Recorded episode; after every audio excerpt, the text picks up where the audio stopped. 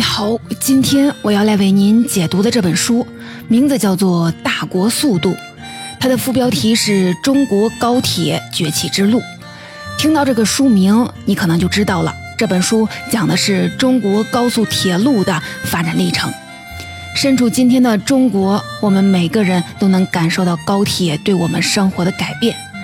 高铁改变了人们的出行方式，也对经济和社会产生了深远的影响。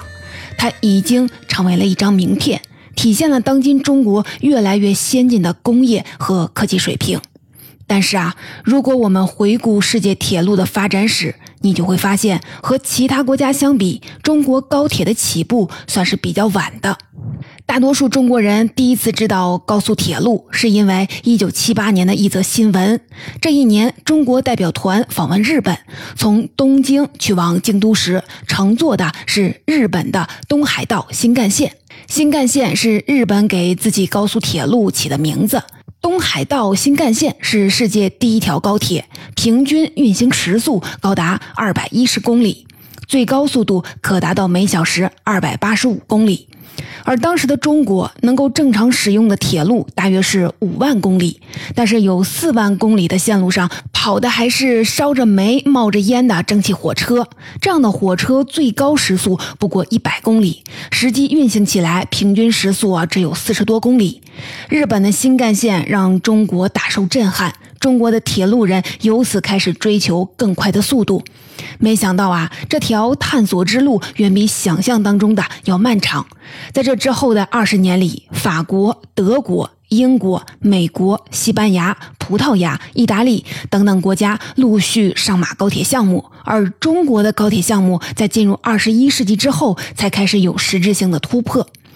但是啊，又过了不到二十年的时间，中国的高铁已经把其他的国家远远的甩在了后边。我们建成了全世界规模最大的高速铁路网。如今，世界上超过三分之二的高铁线路都是在中国。我们是怎样在经验与技术都不足的情况下，从学生变成了老师，从队尾跑到排头的呢？这本《大国速度》，我们就能找到答案。这本书的作者笔名呢叫做高铁见闻，本名叫做徐厚广，长期在铁路系统工作，目前是中国中车企业文化部新闻处的处长。而中国中车正是中国乃至全球最大的轨道交通装备供应商。我们熟悉的和谐号、复兴号这些高铁上的火车，几乎都是由中国中车生产的。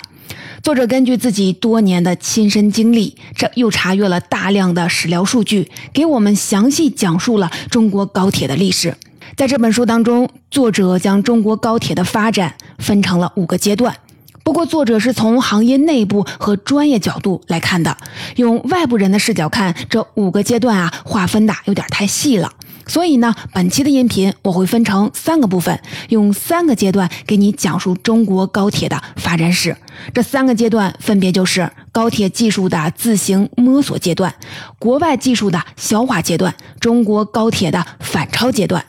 接下来呢，我们就一起来看看中国高铁是怎么一路跑到世界最前面的。我们先来看中国人对高铁技术的自行摸索。前面咱们说过，一九七八年中国代表团乘坐新干线的新闻，让中国人第一次了解了高速铁路，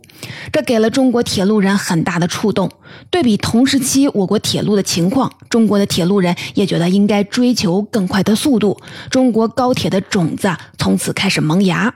走在前面的是科技界。本书作者徐厚广特意的检索了1980年到1990年的学术论文，他发现，在这十年间，有关高速铁路的研究论文有两万八千多篇，有些研究理念非常的先进。比如说，1985年，中国铁道科学研究院的钱立新教授发表了一篇新闻，介绍了一种先进的铁路技术。钱立新教授把它称为是。超高速管道列车，这个超高速管道列车是什么原理呢？就是在一根管道内放置一个活塞型的列车，将列车前方的管道抽成真空，让列车后方保持正常的气压，不同的气压就产生了动力，让活塞列车沿着管道高速的前进。理论上最高时速可以达到一千二百公里，已经能赶上超音速飞机了。这个理念啊，确实先进。二零一三年，埃隆·马斯克宣布他们要打造超级高铁，其实啊，就是基于这个超高速管道列车的理念。这段时间，一大批中国的科技人员走出国门，参与国际交流，去各国了解他们的高铁技术。只可惜啊，现实情况使得中国当时没法开展高铁建设，我们的经济基础还是有些薄弱。举个例子，一九九三年，为了解决京九铁路的施工问题，当时的国务院副总理在京九铁路的建设工地现场办公，亲自帮铁道部解决钢材不够的问题。副总理还表示，如果有需要的话，可以给铁道部批一点外汇，买一点国外的钢材来解燃眉之急。修建一般的铁路尚且如此困难，我们就能理解为什么当时高铁的发展举步维艰了。所以那个时候的中国铁路人有点像家境贫寒的学子，一边认真的学习，一边等着家庭富裕起来，一直等到即将进入二十一世纪，人们才感觉我们有足够的财力物力去建设高铁了。想要建高铁，首先需要新型列车。前面咱们说过，一九七八年的时候，中国的火车很多还是烧着煤、冒着烟的蒸汽火车。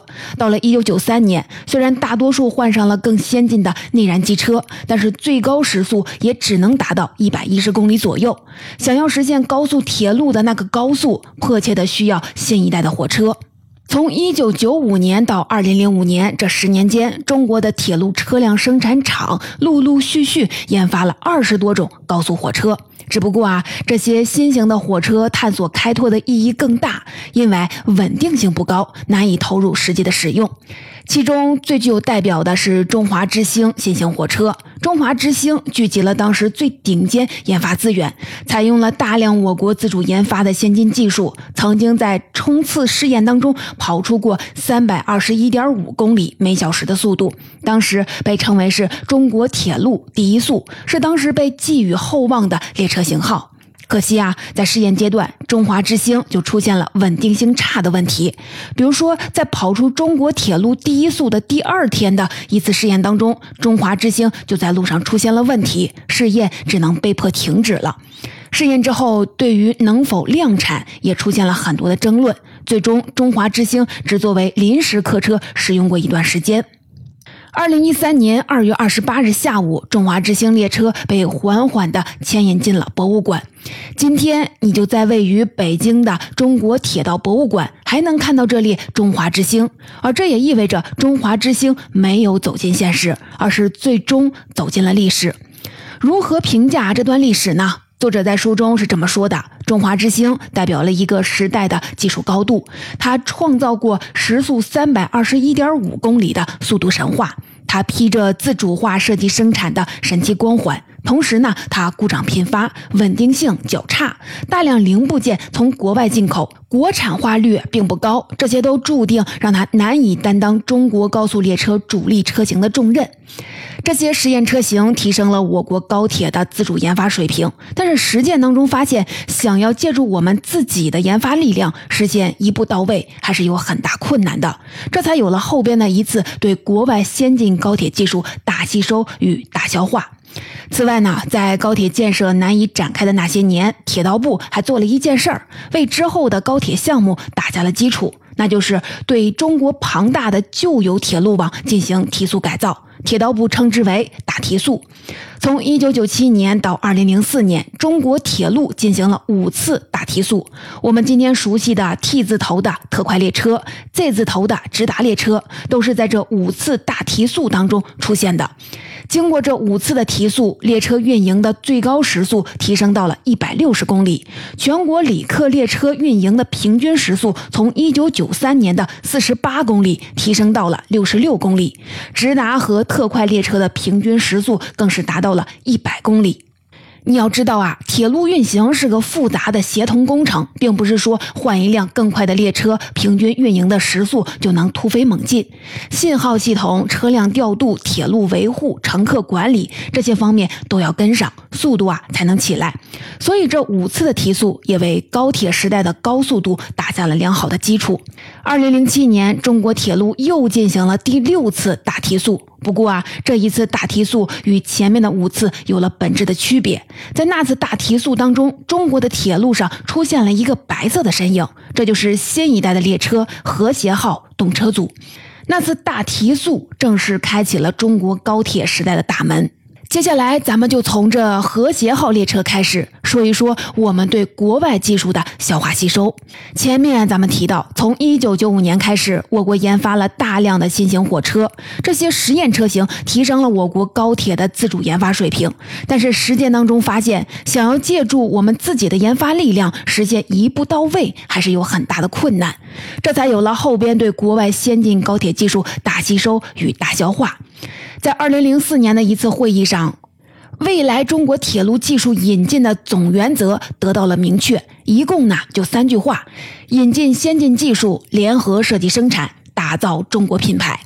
你可别小看这三句话，哪句啊都不简单。我来为你简单的分析一下。第一句，引进先进技术，引进意味着啊不能闭门造车。先进意味着选择比较高的标准，比如说当时的国外技术就有时速一百六十公里、两百公里、三百公里几个档次。技术意味着不能只引进产品，国外研究设计，我们组装生产那可不行。那怎么保证不只是引进产品，还能引进技术呢？这就要看第二句联合设计生产。我们引进国外企业的技术，并不只是买你的技术图纸，而是要联合设计的技术图纸。不仅要现成的图纸，而且要跟你一起画图纸，要搞懂为什么要这么画。第三句打造中国品牌，中国高铁一开始就坚持使用 CRH，为中国高铁走出去打下了基础。可是呢，战略制定的再好，如果执行出了问题，一切努力也还是白费。之前的中外谈判当中，不是没有这样的先例。比如说，当年国外汽车品牌进入中国时，中国企业也想引进先进技术，可是最终往往只能引进产品，技术啊却留不下来。这和当时的市场环境有关系。比方说，国内某家汽车公司正在和外方拉锯式的谈判，希望能够引进技术；另一家国内的企业却提出只引进产品就行。结果外方抓住机会，迅速的生产投入市场，依靠中国广大的市场获得了可观的收入。其他企业在这样的内卷的压力下，只能跟着降低对国外合作方的要求，有没有技术，有没有品牌，都变得不那么重要了。铁道部在分析了这些案例后，发现问题的关键在于有没有战略买家，也就是能为整个行业进行采购的买家。铁道部下决心，为了实现技术引进，必须要整合国内的资源，当一次战略买家。铁道部对第六次大提速所使用的高铁动车组进行了公开招标，一次性招标的动车组数量高达了一百四十列，这个量级在世界高铁史上都是罕见的。更何况这一百四十列动车组还只是用于第六次大提速。根据当时的规划，接下来至少还要建设一万两千公里的高铁新线路。当时啊，全球各大咨询机构的口径非常统一，中国已经成为世界高速铁路最大的市场。对国外那些高铁巨头来说，这是一个巨大的诱惑，谁都不想啊被这么巨大的市场拒之门外。可是啊，要怎么保证这些国外的巨头把技术转让给我们呢？为此，铁道部想了一系列的办法。首先呢，铁道部做了一个硬性的规定：想要参与投标，必须和中国企业签订完整的技术转让合同，不然就会失去进入中国高铁市场的机会。其次呢，铁道部还设了一道防火墙，叫技术转让实施评价。什么意思呢？就是铁道部会对技术转让的效果进行评价，评价的对象是和国外巨头合作的中国企业。简单来说呢，付给国外企业的合同款就像是一笔学费，学费不是上课之前就付清的，而是课后要有考核，考核的时候不考外国老师，而是考中国学生。中国学生真的学会了，外国老师才能拿到学费。这些外国老师只好把压箱底儿的绝活都拿出来了。最后呢，铁道部指定，想要进入中国高铁市场，只能和两家企业合作，分别是中国南车和中国北车。他们是当时国内最大的两家铁路车辆的生产商，后来合并成了今天的中国中车。总之啊，仅此两家，别无分号，相当于这场选拔赛当中只有两个晋级名额，其余的外方企业都会被淘汰。为什么只给两个名额呢？因为在当时，拥有先进高铁技术、想要进入中国高铁市场的至少有四家企业。德国的西门子、法国的阿尔斯通、日本的川崎重工、加拿大的庞巴迪四家企业竞争两个名额，这样才能保证他们给出最好的条件。四家企业当中，庞巴迪多年以前就已经和中国企业成立了一家合资公司进行技术转让。庞巴迪通过和铁道部沟通交流，确认这家合资企业有投标的资格，他们就不着急了。接下来呢，来自德国的西门子、法国的阿尔斯通、日本的川崎重工，则来了一场三国大战，为了获得投标资格，进行了激烈的竞争。最先确定合作关系的是中国南车和日本的川崎重工。早在1985年，中国南车就与川崎重工正式签订了友好工厂协定。此后，双方一直保持友好的关系。所以，从铁道部敲定技术引进路线开始，中国南车就与川崎重工有了合作的意向。可是啊，即使如此，为了争取更好的条件，中方和日方也进行了相当艰苦的谈判。作者采访了一位当时负责谈判的亲历者，据他说，在谈判最艰苦的阶段，有一次他们竟然连续谈了三天三夜。他们正说着，突然发现对方不回应了。仔细一看，原来日方的翻译坐在那里睡着了。中国的代表也是累的时候坐在椅子上往后一仰就睡着了，休息一下醒过来再接着谈。更激烈的是，中国北车这边，来自法国的阿尔斯通和来自德国的西门子都想要争取中国北车的合作。北车这边更心仪的是德国的西门子，他们看中了西门子的先进技术。可是西门子这边制定了针对性极强的谈判策略，对于关键的技术，他们非常不想转让，开出了三点九亿欧元的天价，这个价码让中方难以接受。到了投标前的最后一个月，中国北车感觉有可能拿不到西门子的关键技术，于是，一边继续的与西门子做艰苦的努力，一边加紧与法国的阿尔斯通谈判，并取得了突破性的成果。本书中还记录了一个细节：一直到投标的前一天，中方还在争取西门子，可是西门子这边仍然不愿意降低自己的报价。中国北车只好放弃了和西门子的合作。第二天早晨，西门子仍然不相信自己会出局，觉得这是中方欲擒欲擒故纵的计策，竟然带着成箱的资料准备与中方一起投标。中方代表只好告诉他们：“你们出局了，我们已经选择了阿尔斯通作为合作伙伴参与此次投标了。”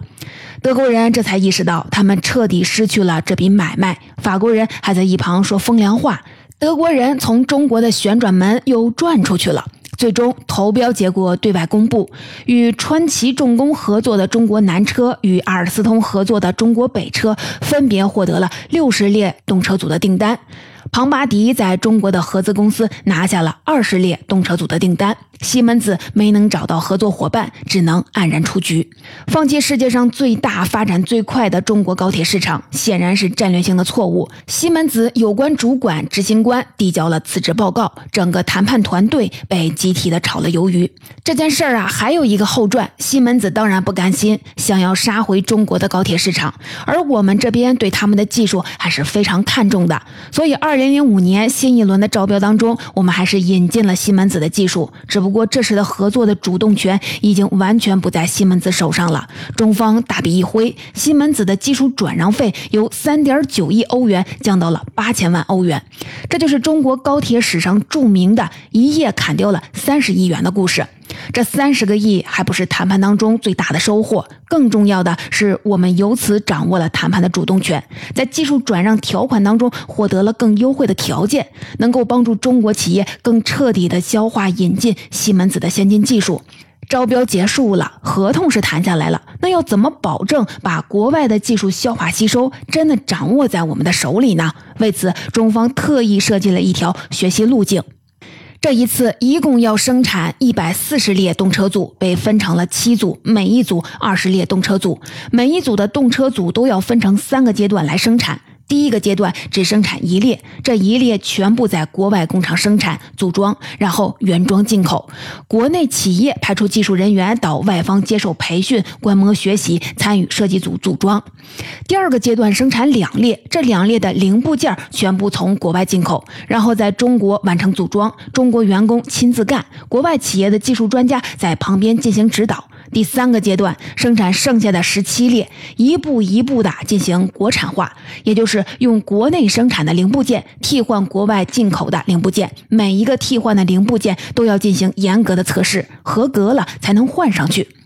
技术人员将这三个阶段风趣的总结为：第一阶段他们干我们看，第二阶段我们干他们看，第三个阶段我们自己干。当然了，他们还做了更严肃的总结。这三步走啊，第一个阶段叫僵化，不求创新，只求复制，严格按照外方的图纸去做。第二个阶段叫固化，在流程上把学到的技术原汁原味的固定下来，保证啊不走样，让自己的制造水平可以和外方看齐。第三个阶段叫做优化，制造组装工作完全熟悉掌握之后，根据实际的情况来进行优化和改进。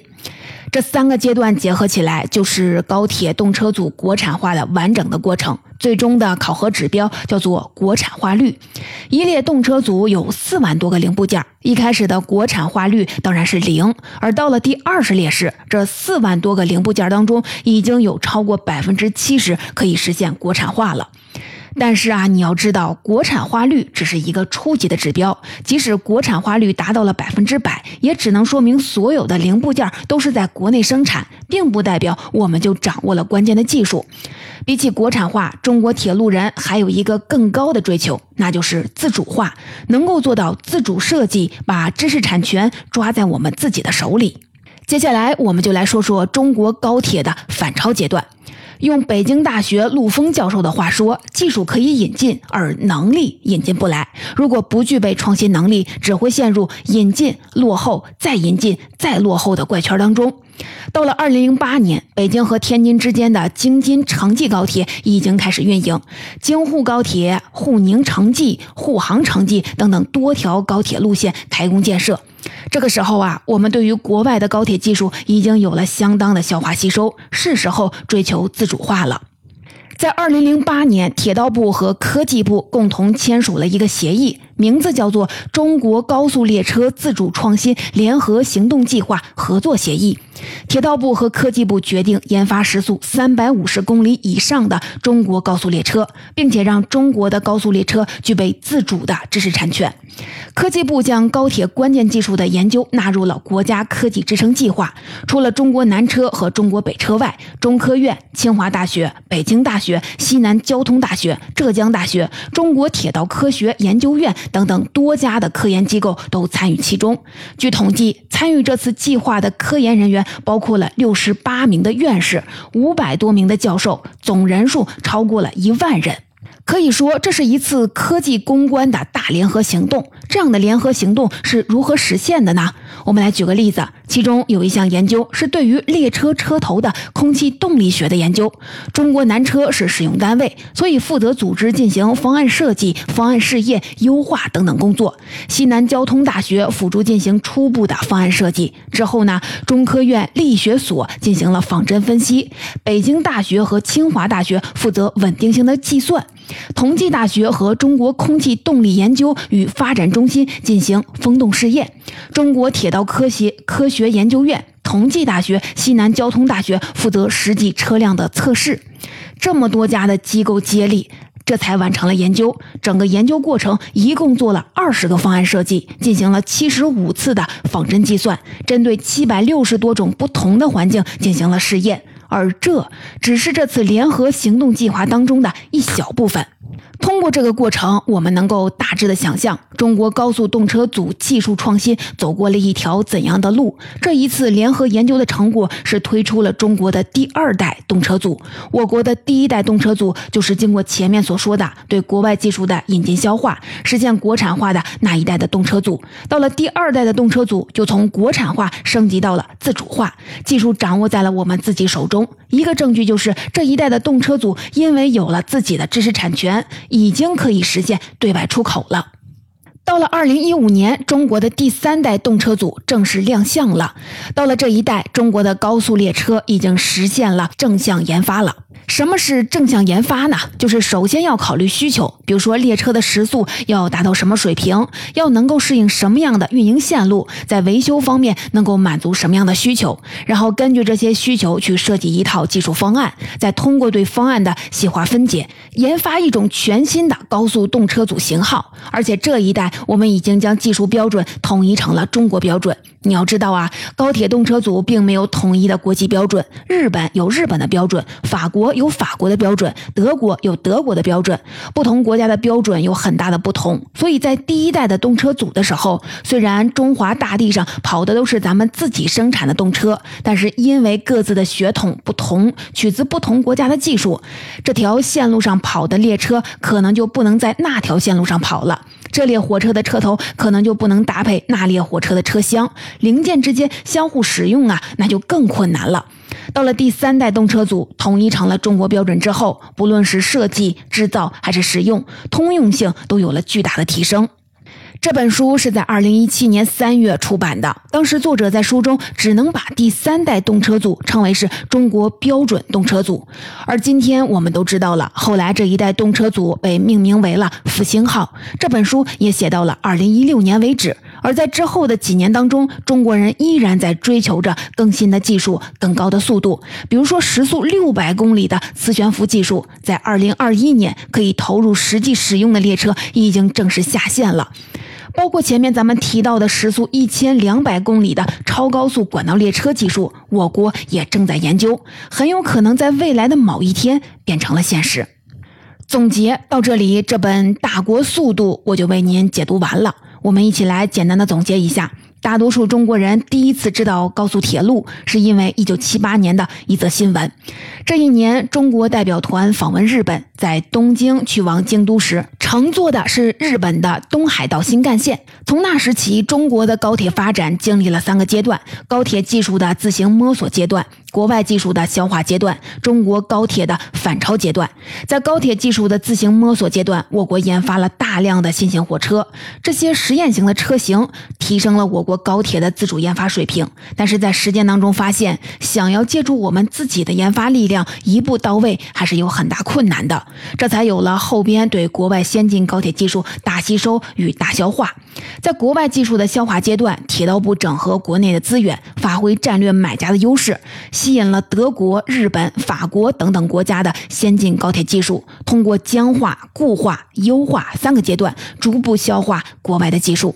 在中国高铁的反超阶段，我们集中了优势的科研力量，先是完成了高铁生产的国产化，再完成了高铁设计的自主化，最终呢实现了高铁的中国标准。当然啦，因为时间有限，书中一些有趣的细节我没有办法一一的为您转述。